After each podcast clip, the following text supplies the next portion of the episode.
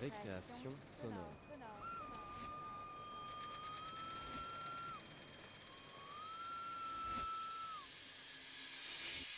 Sur Radio Campus Paris. Bonjour à toutes et à tous et bienvenue dans Récréation sonore, notre émission hebdomadaire consacrée à la création radiophonique sur Radio Campus Paris. Aujourd'hui, place au documentaire avec une œuvre signée de Christophe Rowe, réalisée avec Marion Fabien et Francesco Mormino. Nous vous proposons d'écouter Le ventre de Paul, une pièce de 52 minutes. Paul, c'est l'arrière-grand-père du réalisateur. Il est né en 1888 et il est mobilisé pour combattre contre les Allemands en 1914. Il est blessé un an plus tard et c'est par l'écriture d'un journal intime qu'il nous livre le récit de ses combats et de son hospitalisation. Ce journal guide les auteurs sur les pas de leur arrière-grand-père et d'une partie de leur famille. Tout de suite, à l'antenne de Radio Campus Paris, Le ventre de Paul de Christophe Rowe.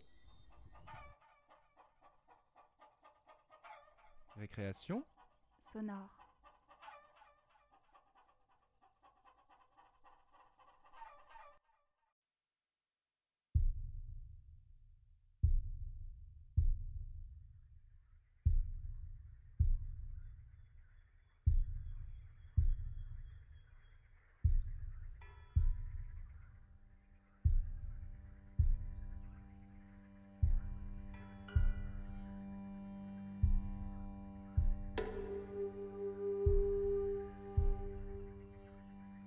Quelques mémoires de ma campagne de guerre 1914-1916.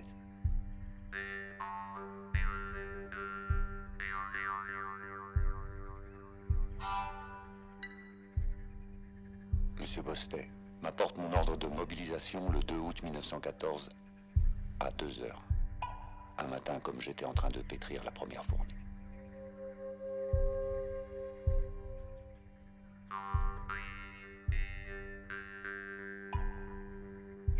À 5 heures, aussitôt habillé, équipé et armé.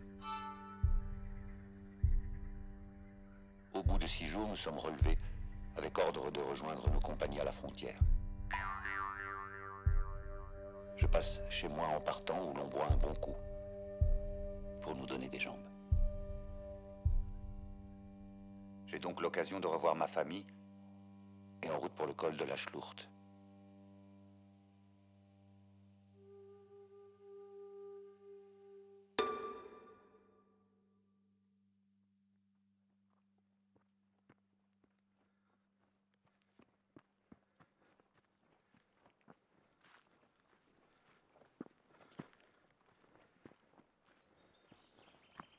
Ventre de Paul. Un documentaire de Christophe Rowe avec la participation de Marion Fabien.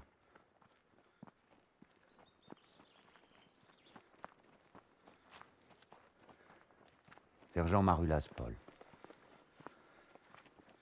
Numéro de matricule 011 112, 4e section de la 11e compagnie du 152e régiment d'infanterie.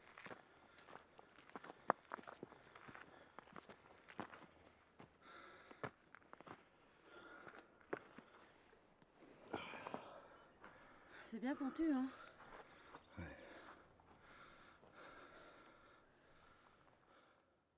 Est-ce que tu peux me raconter le moment de la découverte du carnet Oui, alors donc euh, mon père est décédé en 2007 et ma mère est décédée en 2009. Et puis donc en, vidant le placard, euh, parce que mon père avait une commode où il mettait toutes ses affaires personnelles.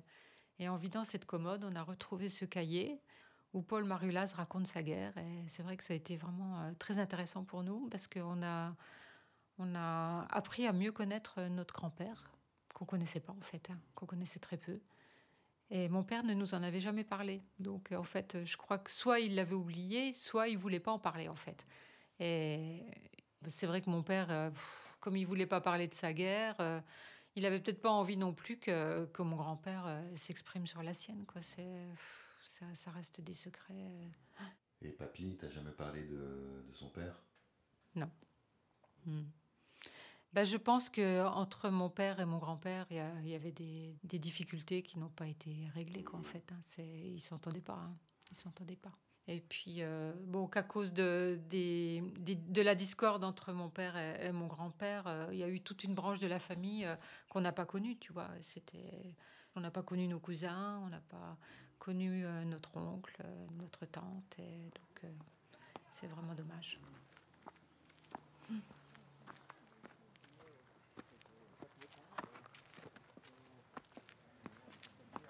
Là, ça, ça va être une petite borne encore de l'ancienne frontière. Voilà. Avec le F. Du coup, à droite, on a l'Alsace, qui était allemande à l'époque, et à gauche, la France. Tout en haut de la crête. Le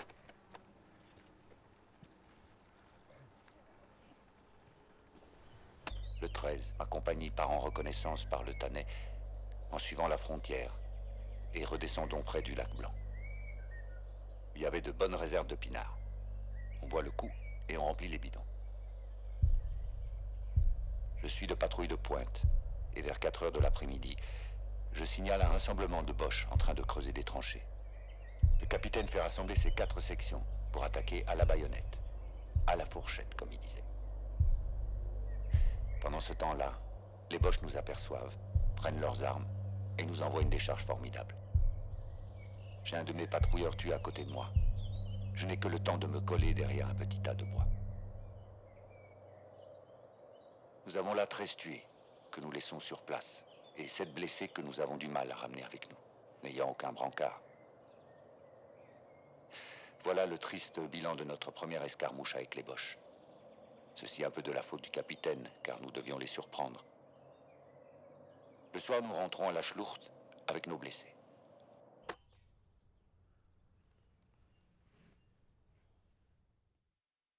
Donc ça, c'est des photos. Euh, tu vois, donc il y a la grand-mère que j'ai jamais connue, donc la femme de Paul Marulaz. Là, il y a André, le fils aîné, et puis mon père, Marcel. Voilà. Voilà, donc ça, c'est une photo de famille. Octobre 1929. 29, il est né en quelle année? Né, M. Marilaz, euh, le 5 septembre 1888. Donc là, quand je l'ai connu, moi, alors je suis né en 52, j'avais 10 ans. Donc il avait en gros 70 ans. Hein, Il se tient avec une canne, il a du mal à marcher. euh. Donc quand il est mort, il, pesait 130 kilos à peu près. hein. Donc il était obèse en fait. hein. On voit bien, il, est obèse. Je sais juste qu'il était boulanger-pâtissier à son rue Longemer et je, je sais rien de plus de lui en fait. hein. Quelle conversation on pouvait avoir? Je- je- C'était difficile pour moi, un gamin de 10 ans encore, avec un, un vieux qui avait vécu tout ça, c'était extrêmement difficile. C'était quelqu'un de, de très posé, de très calme, qui qui parlait pas beaucoup, ça c'est sûr. J'ai jamais, enfin je sais pas pourquoi. euh, finalement, je, je me souviens pas d'avoir eu beaucoup d'échanges avec lui. C'était, il était un peu en retrait quand on était en famille, quoi. C'est, je crois que il, il écoutait les gens en fait beaucoup plus qu'il ne parlait lui-même, quoi. C'est. Hmm. Est-ce que tu te souviens de sa voix? Pas vraiment, non. Non.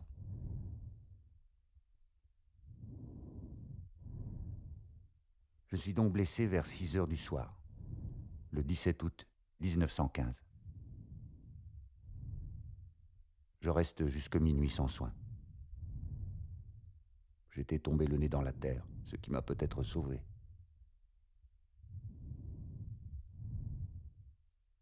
De là, on me transporte à dos de mulet jusqu'au premier poste de secours, où j'arrive vers 3 heures du matin.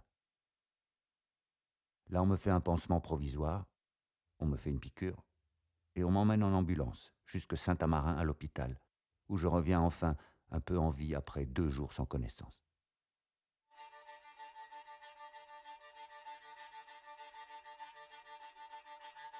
Nous étions deux sergents dans une petite chambre. Un nommé Baptistal était comme moi dans le coma. Une infirmière veillait nuit et jour, croyant bien que l'on allait trépasser tous les deux. On avait cependant la vie dure, à 27 ans.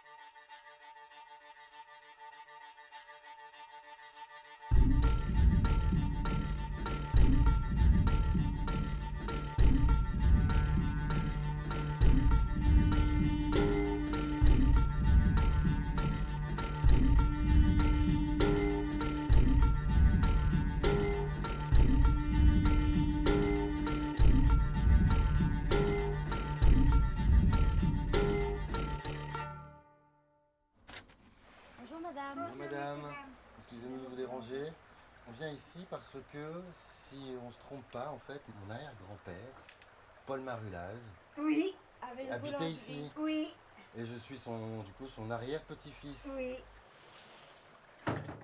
C'était.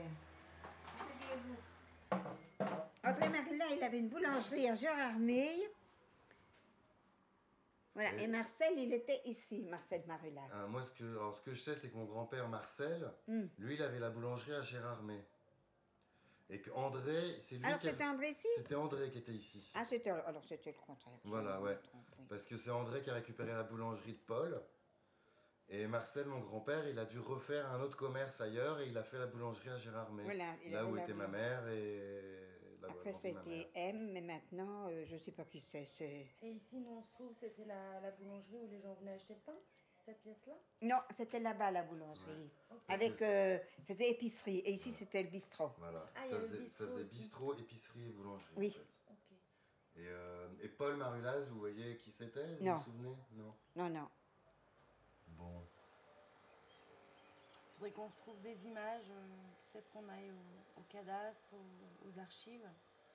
Ah, des vieilles photos. Des vieilles photos, là, vous allez Roland-Antoine. Alors, euh, vous montez euh, au, au lac. C'est la petite maison qui est après le camping Les Jonquilles. Ça, il vous en racontera de toutes les façons. Bon voilà, puis si jamais, euh, on va passer, mais si jamais entre-temps vous vous souvenez de quelque chose, Ils sont morts, les vieux mais oui, c'est ça.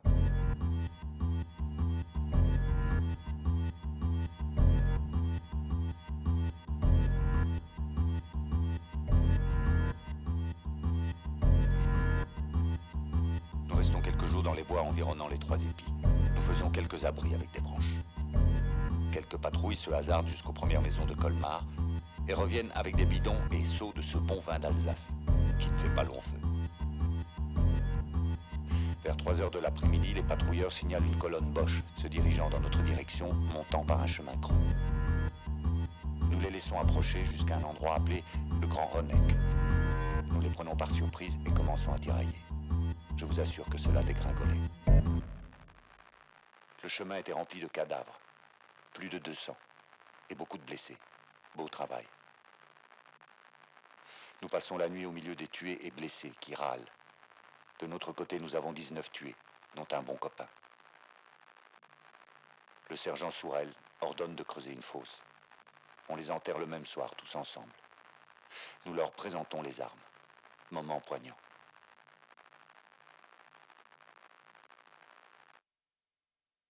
Il était au 15-2. Oui, Qu'est-ce qu'on disait de ce régiment-là, le 15-2 Ah ben, c'était les, comment, les Diables Rouges. Et ça voulait dire quoi? Pas sympa, pas oui. gentil, c'était des- des- Ben, ils y allaient, quoi. Ah, je me demande pourquoi Paul Marulaz s'est retrouvé dans les 15-2. Ben, parce que le 15-2 était à Jean-Ramé. Oui, au quartier Kléber. Ben, au quartier Kléber. Ah, oui, oui, oui. Que La guerre arrive, ben, ils étaient tout de suite sur place. Hein. À l'Arc-Mani-Villercoff, tout ça. Ça a drôlement canardé. Bah. Qu'est-ce que vous aviez appris de la Première Guerre mondiale quand vous étiez jeune? Mon père l'a fait, ben, il ne nous en a jamais causé. Jamais. Si, ça, j'ai lu là-dessus, question de, de boire. Ils allaient au pinard dans des soilles. hein. Oui. Tu sais ce que c'est hein? Dans des seaux, dans des seaux, là. C'est des mon patois. Oui, la soie, c'est du patois. Ça, ça devait être du... Compenser, bah Euh. compenser comme ils pouvaient. Hein, quand Bah oui, parce que quand ils partaient à l'attaque, ah ben, c'est- ils étaient bien bourrés, quoi. Vu qu'on ne revoyait plus ça, c'est pas, c'est pas le c'est- Hélas, Et c'est bien, et c'est bien que des gosses. euh, ils peuvent pas se rendre compte. Non.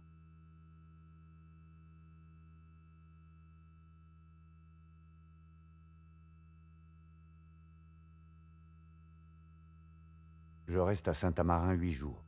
De là, on me transporte à Bussan, hôtel des Sources. Fallait faire de la place, car il y avait beaucoup de blessés. J'avais chopé un bon rhume pendant mon évacuation. Alors, en toussant, voilà une veine du cou qui éclate. Heureusement, on me charge sur un brancard et en route pour la salle d'opération. Cela faisait la traînée dans le couloir et et je perdais le peu de sang qui me restait. Enfin, au bout d'un bon moment, je ne sais combien de temps, ils réussissent à me ligoter la veine et me ramènent dans mon lit. J'étais à plat. Complètement.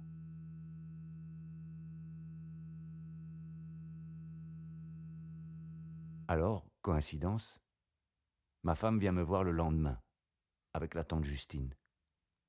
Je la verrai toute ma vie arriver. C'était une grande salle. J'étais juste au fond, en face de l'entrée. L'infirmière me désigne. Elle reste clouée sur la porte. Il est vrai que, comme figure, on ne voyait que les yeux. Il fallut que la tante Justine et l'infirmière la prennent par les bras pour la faire avancer. Quel coup au cœur. J'en ai les larmes qui coulent en écrivant ce passage. Enfin, après cette terrible émotion de passé, elle se décide enfin à causer avec moi. Alors, impossible de répondre. Je ne pouvais prononcer aucune parole. Il me fallait, pour répondre à chaque question, écrire sur un carnet. J'en ai usé du papier.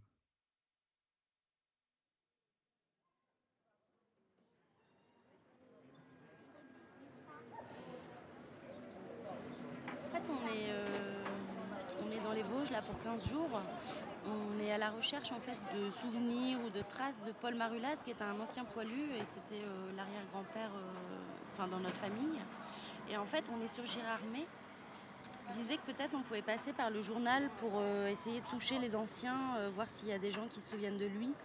Du coup, on voulait savoir si c'était possible de passer une annonce, faire un article, ça, ça peut être chouette.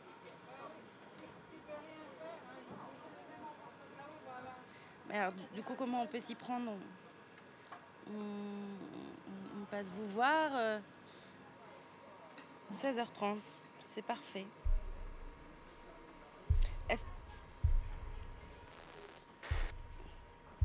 Alors nous, c'est Christophe et Marion.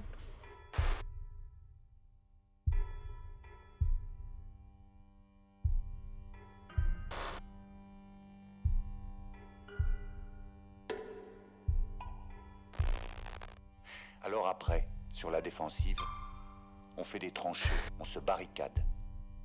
Et nous avons trouvé pas mal de ravitaillements qui remplacent l'ordinaire. Tonneaux de choucroute de morue salée, des pommes de terre, vin blanc, eau de vie, ce qui n'est pas à dédaigner car il fait très froid. Alors la vie de tranchée devient très dure. Nous sommes dans l'eau, dans la boue, jusqu'à mi-mollet. Et l'on ne peut circuler que la nuit. Et le pauvre malheureux qui lève le nez pendant le jour se fait descendre. Les repas nous arrivent le matin avant le jour et le soir, la nuit tombée. Pour la journée, le seul casse-croûte dans la musette est plein de terre. Et quand il y avait attaque, obligé de pisser sur le fusil pour faire manœuvrer la culasse. Et avec ce froid, presque tous les hommes ont les pieds gelés. Pour ma part, je ne les ai pas gelés, mais presque. Et avoir tellement mal que j'en pleurais comme un gosse. C'est à peine à croire, mais vrai. Voilà la vie que nous menions, pauvres poilus du 15-2 en janvier 1915 à Steinbach. C'est vrai qu'ils ont souffert.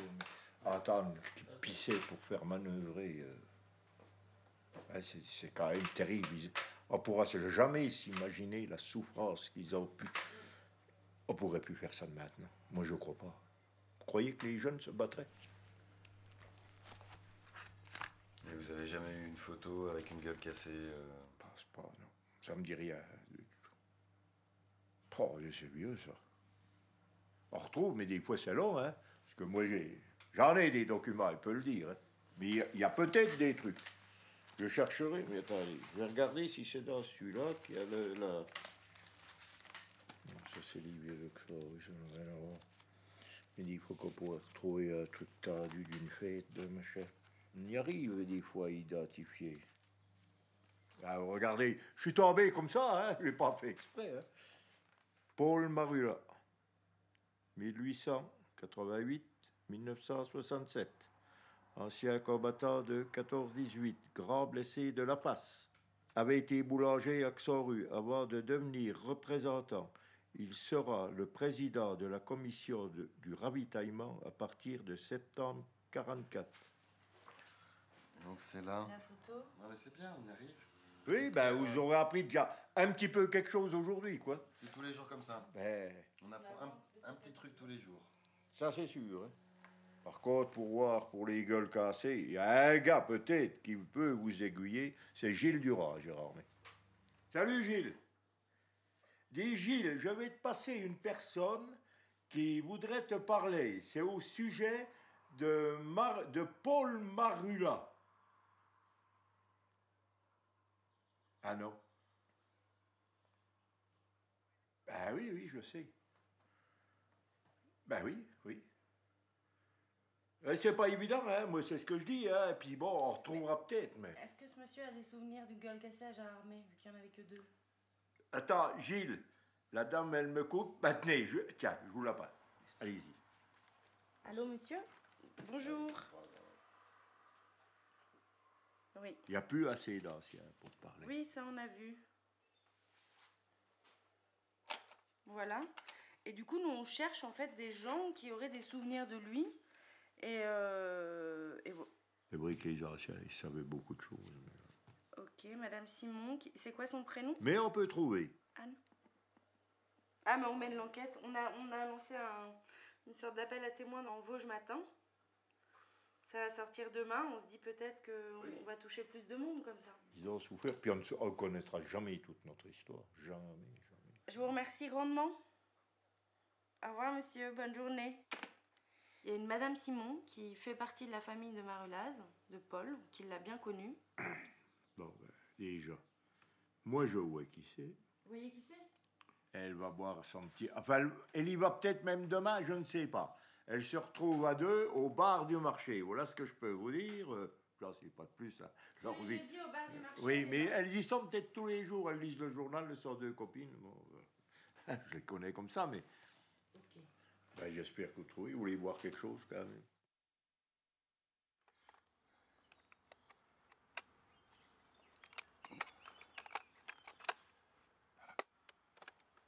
Plaque un beau soir, départ à 9h pour remonter à l'Artman. Changement de décor. Enfin, on boit encore un bon coup avant le départ en faisant le plein des bidons. On n'était encore une fois pas à jeun. Nous travaillons toutes les nuits, le jour impossible. Travail par équipe tout en assurant la surveillance, et nous étions marmités assez souvent, mais par des 77 mm qui ne nous faisaient pas trop de mal des tués et des blessés. Quand même tous les jours, mais en petit nombre. Nous restons sur cette position juin et juillet 1915. C'est là que j'apprends la naissance de mon fils, Marcel, né le 8 juillet. Et quel cafard. Il me semblait qu'il n'y avait qu'un saut à faire pour être chez moi. Rien à faire, pas de permission. Alors j'étais assez dégoûté. Et donc c'est mon grand-père Marcel qui est né à ce moment-là. On monte par là? Par là. Là, j'ai l'impression de pouvoir descendre. Oui, c'est pour ça que je Mais j'irai bien par là. pas Non. Non, non, c'est. Non, c'est pas où on est. là.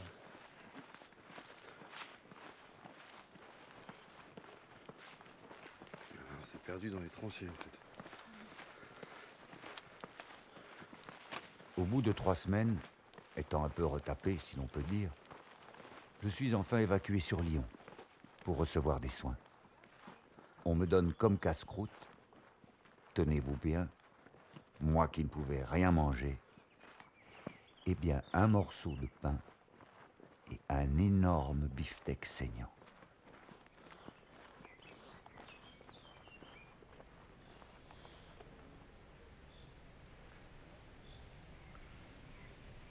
Et là, on est au milieu des tranchées.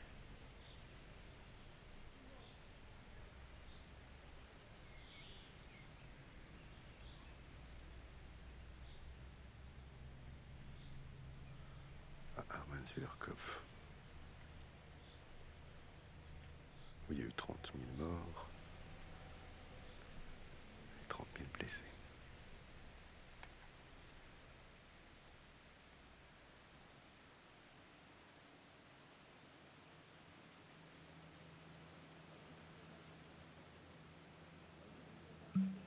Un petit coup de vin blanc. Un petit coup de vin blanc. Vin d'Alsace. Pinot blanc.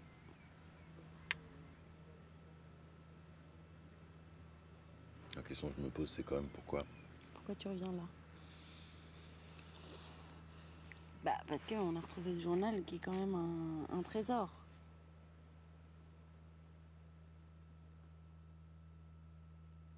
C'est aussi euh, revenir là, c'est aussi chercher.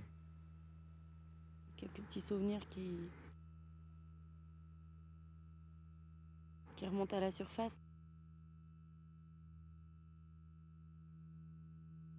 On est un peu euh, comme dans une, euh, une limite du souvenir.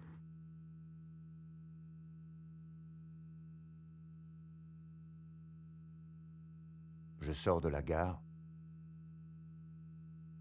Lyon est grand. À 20 mètres, j'avise un hôpital. C'était pas le mien. Alors, toujours avec mon carnet et mon crayon, je demande où est l'hôpital numéro 19. Là, un infirmier très chic est désigné pour m'accompagner. Nous prenons le tram et j'arrive enfin à destination à 11 heures du soir. On me fait mon pansement, me donne un lit dans une chambre vers une heure du matin.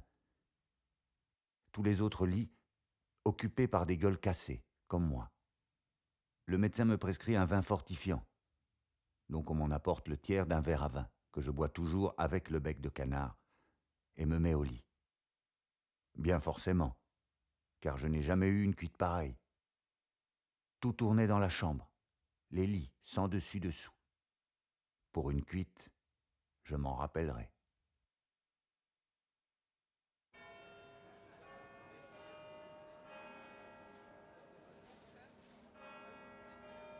C'est le Vosges Matin du mardi 20 juin 2017.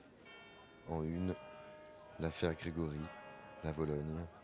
On ne trouvera jamais le coupable.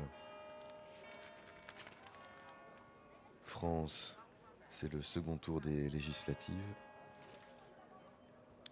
Je suis allée m'acheter un paquet de clubs, je gare ma voiture, donc juste devant. Je sors de la voiture, et là je tombe sur le Paul Marula, quoi. Et puis la photo surtout. La photo m'a. Ah Je suis restée euh, deux minutes la bouche ouverte, quoi. Ah ben oui, j'allais lire le journal. J'avais la page ouverte et j'aurais vu. Alors je me serais mis en contact avec vous. hein. Londres, des musulmans attaqués. Mais ça m'a frappé de voir ça. Dans les pas du poids du Paul Marula. Que, que je tombe là-dessus. Pourquoi on recherche Paul Marula Enfin, etc. je me dis, qu'est-ce qu'il a fait? Et je me suis dit, eh, mais moi j'ai tout de suite pensé à Pépère. En plus, en voyant euh, la tête, quand même. La fête foraine bloque l'accès à sa maison. Devant les assises pour avoir poignardé et enterré son épouse. Quand j'ai ouvert le journal, moi, j'ai dit, voilà, non, non, Paul, là, euh, bah, bah oui, euh, c'est facile. Oui. Avis de recherche. Marion Fabien et Christophe Rowe sont venus de Belgique afin de trouver des personnes qui auraient pu croiser Paul Marulaz, l'ancien boulanger de Xonru. Vétéran de la Première Guerre mondiale, à la gueule cassée. Toute personne ayant connu ou ayant des souvenirs de Paul Marulaz peut contacter Marion Fabien et Christophe Rowe. Et sur un quart de la page, il y a la photo de Paul Marulaz, vieux, avec une hache dans la main, un béret, des lunettes rondes, un gilet, un pantalon de travail, des sabots. Il regarde droit devant. Il est gros. Il est beau. Non, non, non, non. C'est peut-être du coin, hein, parce que ici aussi on entend euh, non, non. C'est un diminutif de Toto, je sais pas, voilà. Et, et Justin, mon grand-père, était le frère de Paul. Voilà. Et bon, ça va aller. Donc voilà, donc maman l'aimait bien, c'était son deuxième père en fait. Elle avait 15 ans hein, quand ses parents sont décédés.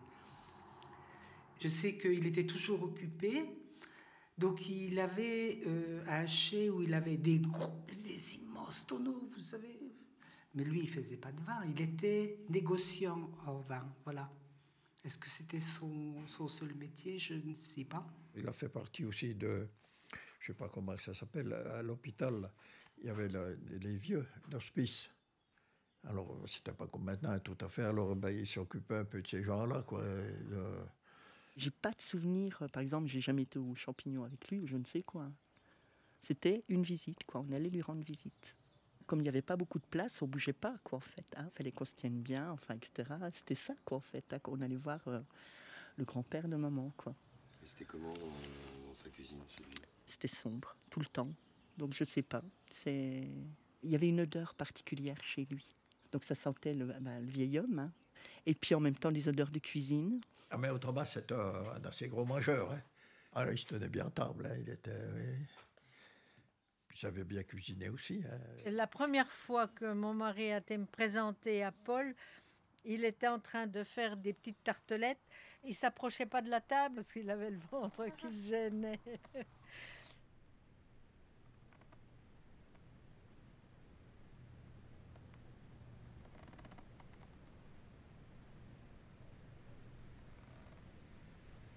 plein d'arbres, c'est très vert, c'est très très joli, mais... Euh, Après, il y a des fragments de barbelés, de morceaux de métal euh, qui jonchent le sol un peu partout avec les trous d'obus. Je vais faire un son seul, ambiance, trou d'obus.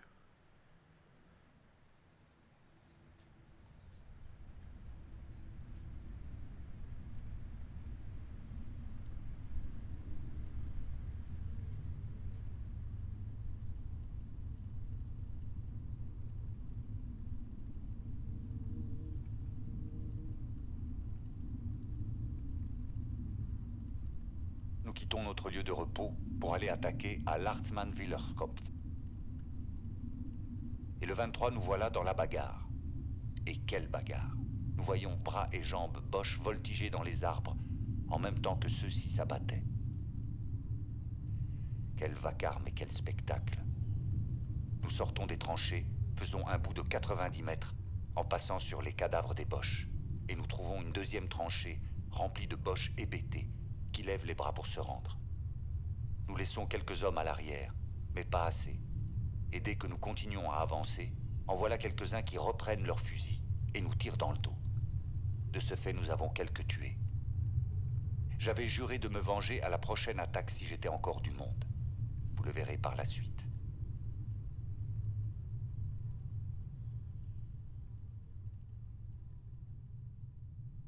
Ben, je voyais ce monsieur-là qui était le copain de papa. oh, ils étaient copains, là, comme du, du cul et chemise, c'est le cas de le dire. Oui, j'ai connu monsieur Marula quand j'avais 15 ans, 16 ans, 17 ans. Il avait la gueule cassée, il habitait Gérardmer, et je montais en vélo depuis Grange. Je rangeais mon vélo dans son jardin et j'allais me promener. Je n'ai jamais vu sa femme. Mon grand-père le connaissait de la guerre 14. Ma mère le connaissait. Il nous rendait service grâce à sa traction avant noire, Citroën, et nous faisait faire des promenades. C'était un homme très très gentil. Je pensais qu'il était veuf. Oui, oui. Oui, alors sa femme, c'était la sœur de mon père. Elle était estropiée, elle marchait avec des béquilles. Je ne l'ai jamais vue autrement.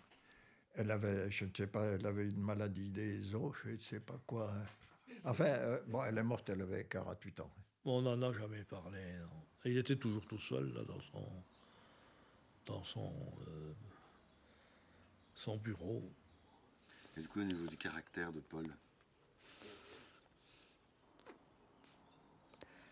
Te regardait toujours bien droit. Je ne l'ai jamais vu euh, fuyant, quoi.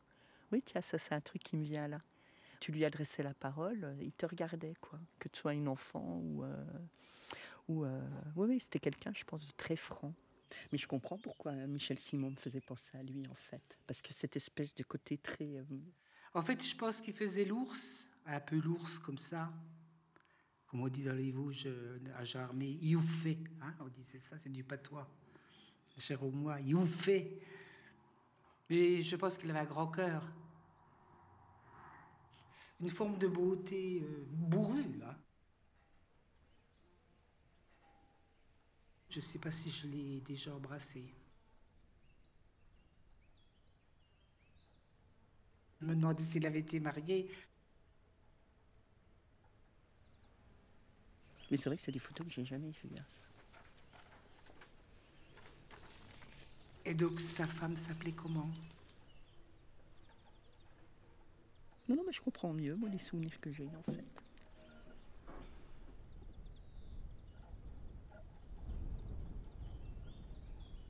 Ah, sur ça, j'ai souvenir de bruit phénoménal dans la famille Marula. Alors ça, franchement, euh, je ne vais pas vous dire quoi, comment, c'est parce que vous en parlez, mais c'est des bruits à mort. Hein. Et ça traîne encore, ça, hein, aujourd'hui. Je sais pas vous, parce que vous êtes plus jeune, mais...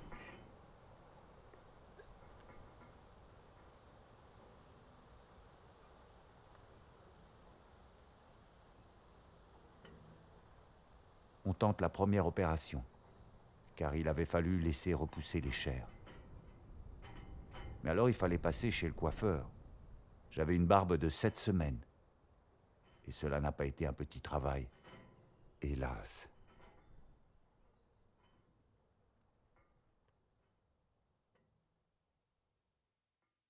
Comme blessure, j'avais le menton fracassé et ouvert. La moitié de ma mâchoire inférieure était arrachée. Toutes les dents sautées, ainsi que celles de la mâchoire supérieure. C'est bien simple. Il me restait cinq dents, en tout, et la gorge était à nu. On peut se rendre compte de l'état. Il y en avait encore des plus amochés que moi. La moitié de la figure enlevée, plus de nez. C'est curieux. Les uns rigolent, les autres chantent. J'ai vu cela de mes yeux. Est-ce que vous vous souvenez de sa voix? Le son de sa voix, comment elle était? Sa voix. Ben oui, je me souviens de sa voix, mais je peux pas vous la décrire. Pour moi, une voix très, très basse, très, très puissante aussi. Un peu rauque, puis un- bon, bah, il avait du coffre, hein, de toute façon. hein, donc, euh, Il ne pouvait pas parler comme tout le monde. Bon, il parlait bien quand même, parce que même, même avec ça. Mais lui, il devait faire un effort pour mettre sa langue au bon endroit parce que il avait la mâchoire fracassée. Alors, euh, son son menton, il était raccourci comme ça, ça faisait plein de, trous. hein. La chirurgie de l'époque. euh, alors, elle avait la barbe, des trois poils de barbe comme ça qui poussaient, quoi. Il ne pouvait pas se raser comme il faut. hein. Ben, je vous dis, moi, il me faisait un petit peu peur quand je le voyais. Enfin, ça me faisait un petit peu drôle, parce que je dis, bon, ben, ton copain. Ben oui, mais qu'est-ce que tu veux? C'est une gueule cassée, qu'il me dit. Je dis, qu'est-ce que c'est de ça, une gueule cassée? Ben, c'est, ceux qui ont été.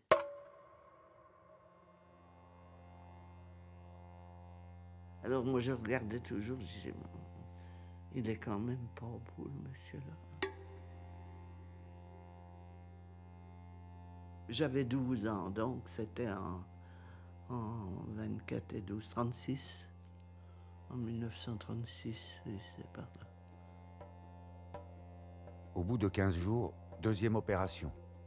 Encore une fois sur le billard et endormi.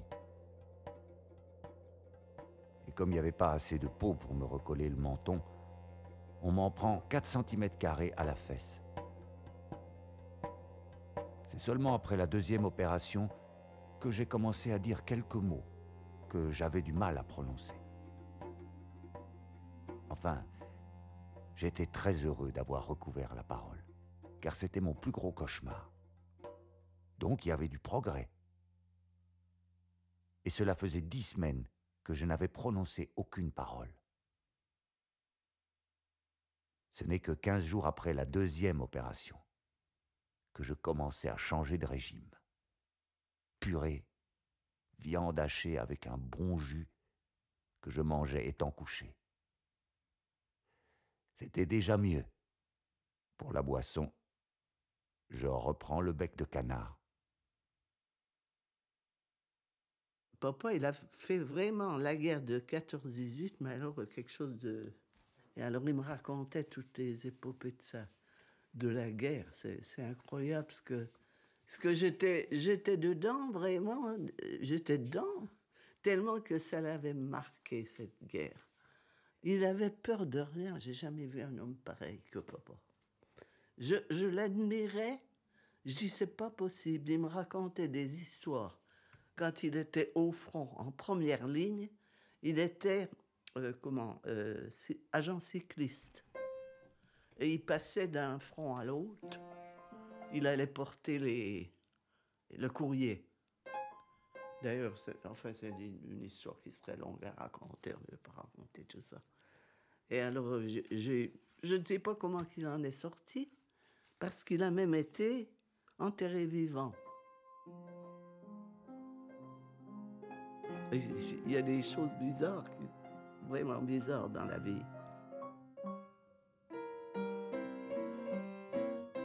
Il allait chanter n'importe où. Euh, c'était un vrai bout en train. Il mettait, il mettait de la vie partout. Papa.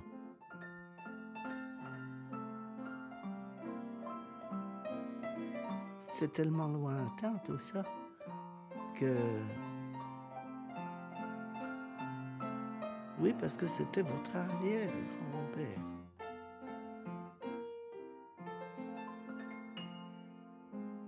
Ben, vous êtes un beau gars, une belle dame aussi.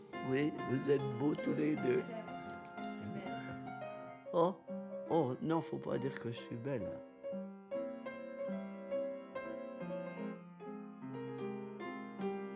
Ça m'étonne que je suis encore là, parce que je sais pas ce qui me tient. Et des fois, je me dis, c'est la musique.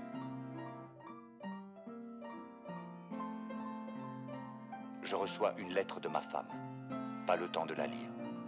C'est l'heure de l'attaque.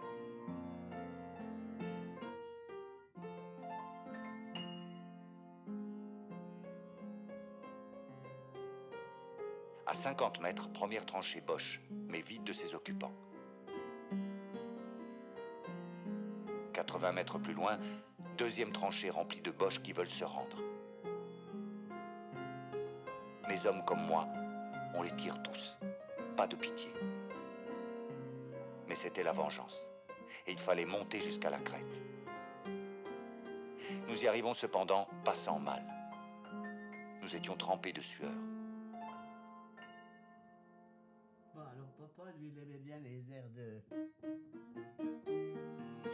Je retrouve le sergent de l'autre demi-section. Je lui dis On va boire la goutte. J'en avais toujours en réserve.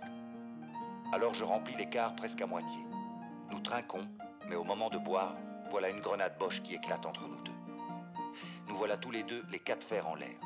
Notre pauvre goutte aussi. On se relève tous les deux. Tu as du mal? Non. Moi non plus. Alors on remet cela. Et cette fois on la boit de bon cœur.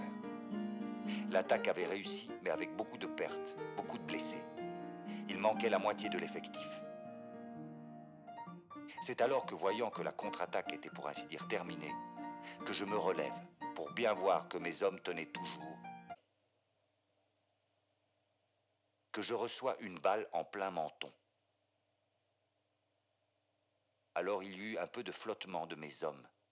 Je les sus par après. Mais à la voix seule du capitaine, ils reprirent leurs emplacements. Voilà mon premier épisode de la guerre.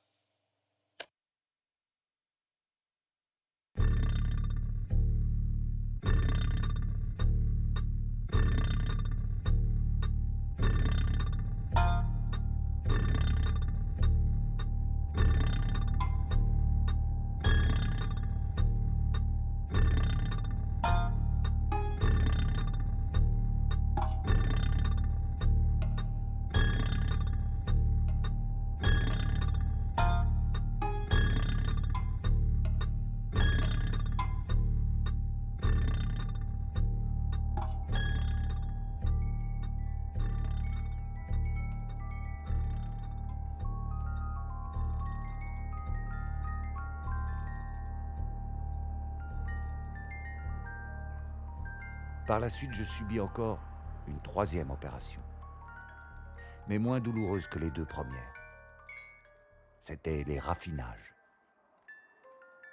Je commençais à sortir quelques après-midi avec Baptiste Perrin. On allait voir les camarades en traitement dans d'autres hôpitaux. Cela ne manquait pas. Quand c'était un peu éloigné, on prenait le tram. La population était très chic avec nous. Tous se levaient et nous donnaient leur place. Souvent, l'on nous payait notre billet. On nous offrait des cigarettes, des bonbons. Nous étions des enfants gâtés. C'est comme à l'hôpital.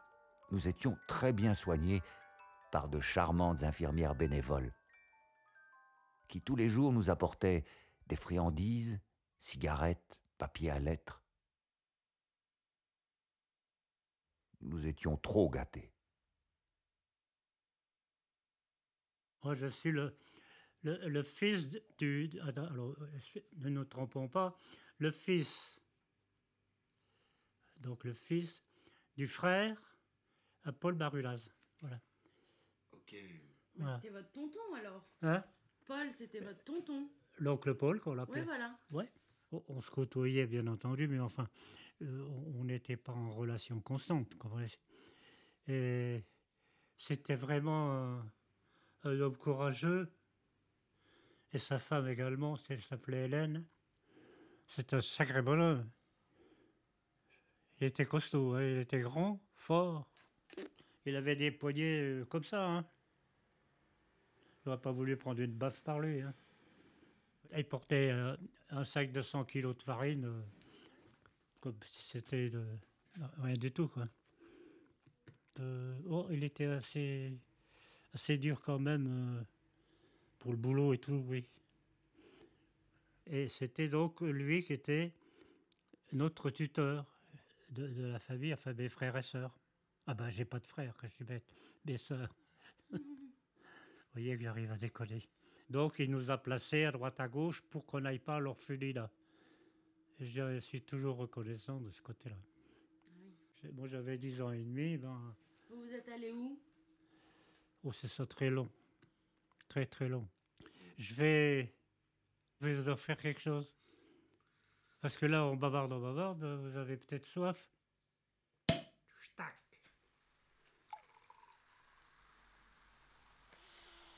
L'eau à la- l'eau à la source. À Paul? Allez, oui. Et à vous. Et à vous. À notre rencontre. Ouais. Merci beaucoup de votre Je accueil. ne pensais jamais revoir quelqu'un de la famille de Marcel. hein. Oui. Marcel, ton grand-père, j'ai, eu un différent et puis on se causait plus non plus. C'est incroyable de se voir comme ça. Tu sais, je suis... je suis un peu ému, quoi. C'est la famille, hein. Je pensais jamais euh, revoir quelqu'un.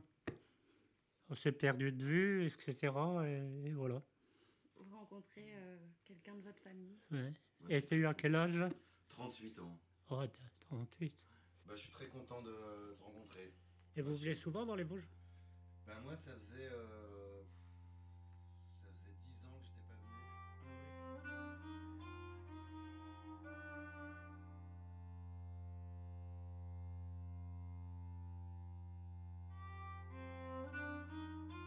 Presque guéri, on me propose pour la réforme.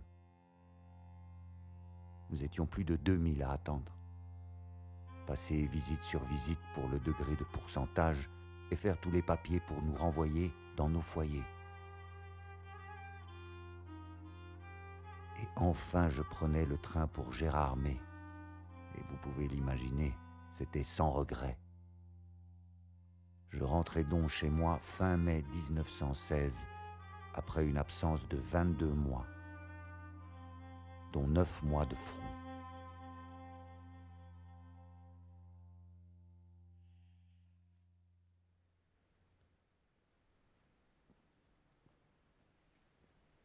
Voilà quelques détails de ma campagne 1914-1916, en ne citant que les principaux faits car si l'on voulait tout raconter, Ce serait un livre entier.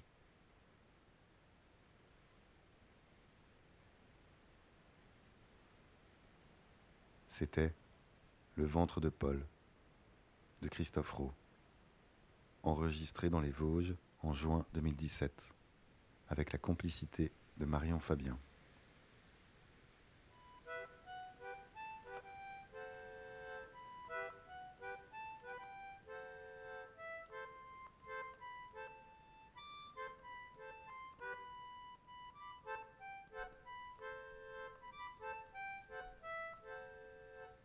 Le journal de Paul Marulaz est par Francesco Mormino.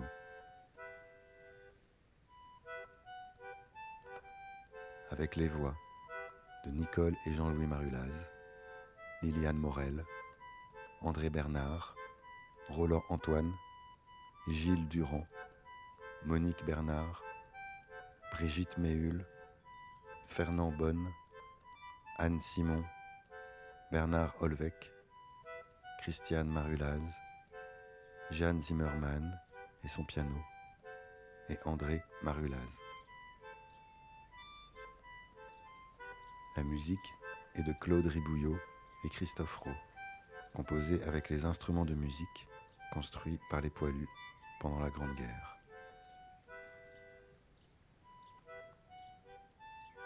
Mixage, Yvan Hanon, au studio Mima. Une production Babel Fish, avec le soutien de l'atelier de création sonore radiophonique et le fonds d'aide à la création radiophonique de la Fédération Wallonie-Bruxelles. Pour mon fils, Maëlik. Encore quelques notes. Un matin, à la pointe du jour, en faisant ma ronde de surveillance des sentinelles, j'aperçois dans la tranchée en face de nous un boche qui se promenait. Je le vise et le descends. Le capitaine qui était à quelques mètres le voit tomber. Alors, à la popote des sous-officiers, ils m'appelaient tous le tueur de Bosch. Ce n'était plus Marulaz.